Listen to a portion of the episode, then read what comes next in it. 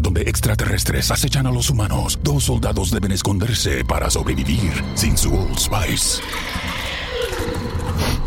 ¡Cállate!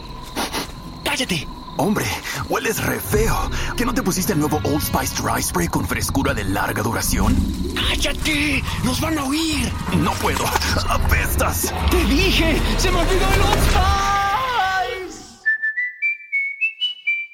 Hola, ¿qué tal? ¿Cómo están? Una vez más, bienvenidos a Sin Límites, un espacio donde siempre hay algo que decir y que contar.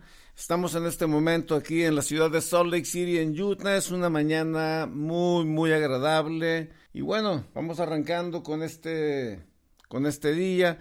Hoy vamos a hablar de un tema muy, muy interesante que se encuentra en, en la Biblia. Uno de los libros más importantes que tiene que ver con autoayuda y que tiene que ver con el desarrollo personal es la Biblia. En la Biblia se nos invita constantemente a mejorar, se nos invita constantemente a, a ir más allá, se nos invita constantemente a creer, a hacer cosas que pues a veces no nos atrevemos por una situación o la otra, pero en la Biblia se nos invita a ir más allá. Encontramos en la Biblia a un personaje llamado Saulo, y este personaje, que era un perseguidor y era, era un enemigo acérrimo de la iglesia, encontramos a este personaje dando un giro en su vida y lo encontramos registrado en el libro de Hechos, en el capítulo 9.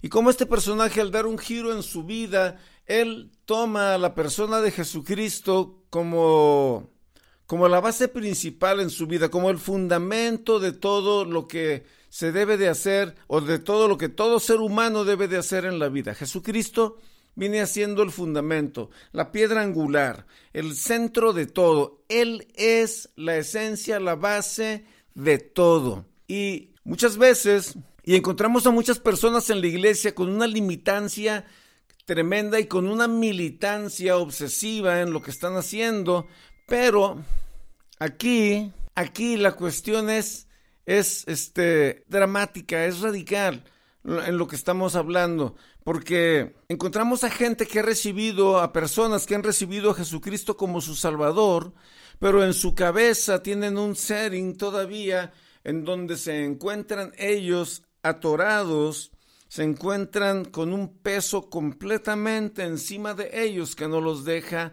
avanzar, no los deja crecer y no los deja desarrollarse. Y esas limitaciones son, son creencias que se han adquirido a lo largo de la vida. Entonces, al momento que el individuo viene a Cristo, y su vida da un giro de 180 grados porque es una juxtaposición de estar aquí se van acá, debiesen de empezar a vivir una vida plena y abundante. Entonces, la gente cree, muchas personas creen que la salvación ha venido y aquí es donde el escritor del manifiesto comunista Carlos Marx él dice que la religión es el opio de los pueblos y es verdad, porque los sistemas religiosos, los sistemas dogmáticos tienden a, a manipular las masas y tienden a ser los que le marcan la pauta a las personas en cuanto a lo que van a creer y a lo que van a hacer. Y vemos a los sistemas religiosos haciendo, cuando llegas a la, a la fe cristiana, vemos a los sistemas religiosos como en una Y, caminando completamente a un destino completamente distinto al que Jesucristo nos enseña en la Biblia, al que el apóstol Pablo nos enseña en la Biblia. Y de eso es de lo que quiero hablar en esta hora, de eso es de lo que quiero compartir en este podcast. Quiero que te lleves una palabra que va a revolucionar completamente Jesús lo dice de esta manera, capítulo 12 de San Juan, verso 12. Dice, el ladrón, está hablando aquí del diablo, de Satanás. El ladrón no viene sino para robar, matar y destruir. Esa es la obra del enemigo. Esa es la obra de la serpiente antigua, esa es la obra del diablo. Vamos a ser específicos, que el Señor lo reprende, está vencido, pero esa es su obra para con los seres humanos robar, matar y destruir. Y a lo mejor tú debes de estar pensando ahí bien en tu raciocinio humano, bueno, ¿y qué me puede robar el diablo? Te puede robar tu inocencia, te puede robar tu juventud, te puede robar tu salud, te puede robar tu hogar, te puede robar tus hijos, te puede robar tu matrimonio, te puede robar tus finanzas, te puede robar en sí mismo la vida. Eso te lo puede robar. Matar. Bueno, el enemigo te puede matar literalmente, puede matar tus sueños, puede matar tu esperanza, puede matar el amor que antes sentías, puede matar esa alegría, ese gozo, ese deseo de vivir, puede matar lo que está alrededor de ti, puede matar tu negocio. O sea, él tiene la capacidad de crear escenarios, espacios y ambientes para matar y destruir todo lo que se mueve a tu alrededor. Yo creo que cuando hablamos de robar, matar y destruir, basta con abrir las noticias, con chequear las noticias un poquito y nos damos cuenta de que lo que estamos diciendo pues es lo que está literalmente sucediendo en el mundo. Pero enseguida hay un punto y coma ahí o hay una coma. Déjenme voy al pasaje para no estar especulando. Enseguida ahí de lo que dice el enemigo en el hoy y, y, Jesús dice, pero yo he venido para que tengan vida. Escucha bien, yo he venido para que tengan vida y para que la tengan en abundancia. Yo he venido para que tengan vida y, para, que la, y para que la tengan en abundancia. Ahora, la interrogante es esta. ¿Será que estamos viviendo tiempos en que estamos viendo una iglesia que vive en abundancia? Cuando estoy hablando de abundancia es en todos los aspectos porque esa es la oración del apóstol Juan cuando escribe en su primera carta dice le dice le dice a su amigo Gallo le dice deseo que seas prosperado en todos los aspectos dice así como prospera tu alma en todos los aspectos eso es en general todo. Finanzas salud en tu casa en tus relaciones en tu entorno en tu en tu vida en general que seas prosperado que te vaya bien. De eso está hablando de eso está hablando aquí esta, esta persona. Pero Jesucristo nos dice esto. Yo he venido para que tengan vida y para que la tengan en abundancia. El versículo que hace un rato cité, lo cité erróneamente, es San Juan 10.10, 10, no es 12.12, 12, San Juan 10.10. 10. El ladrón no viene sino para hurtar y matar y destruir. Hay un punto y coma y en el punto y coma hay un nuevo comienzo, hay un nuevo inicio, ahí arranca la promesa y ahí surge la promesa que dice, yo, Jesucristo, hace como dos mil años, yo he venido para que tengan vida y para que la tengan en abundancia.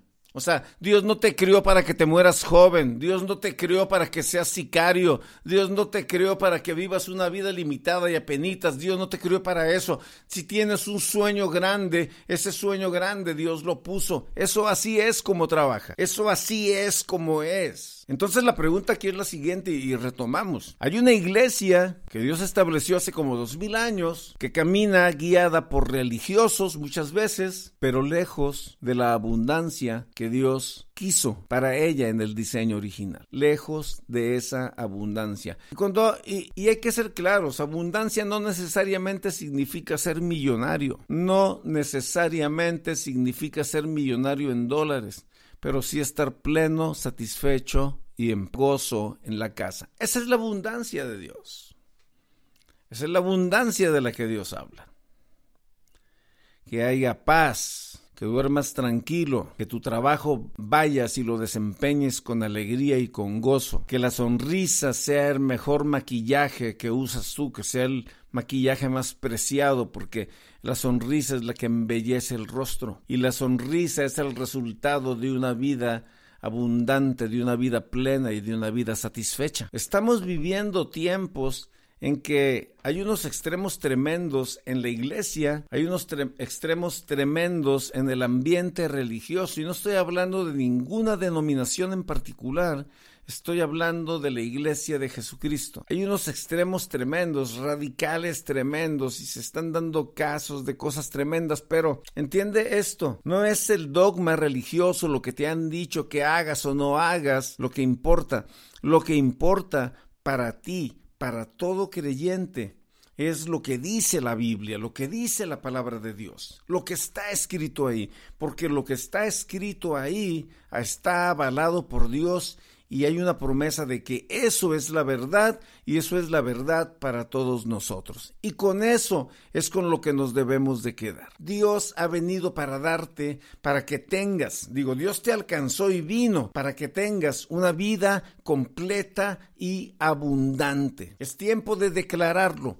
Es tiempo de que leerlo. Ahí donde estás, te invito a que levantes tus manos en señal de victoria. Dicen los expertos, y esta es inteligencia emocional, dicen los expertos que si levantas tus manos, tu cuerpo y tu cerebro se va a animar y te vas a sentir ganador. Dios quiere que vivas en esa actitud, que camines en esa dinámica y que seas un ganador.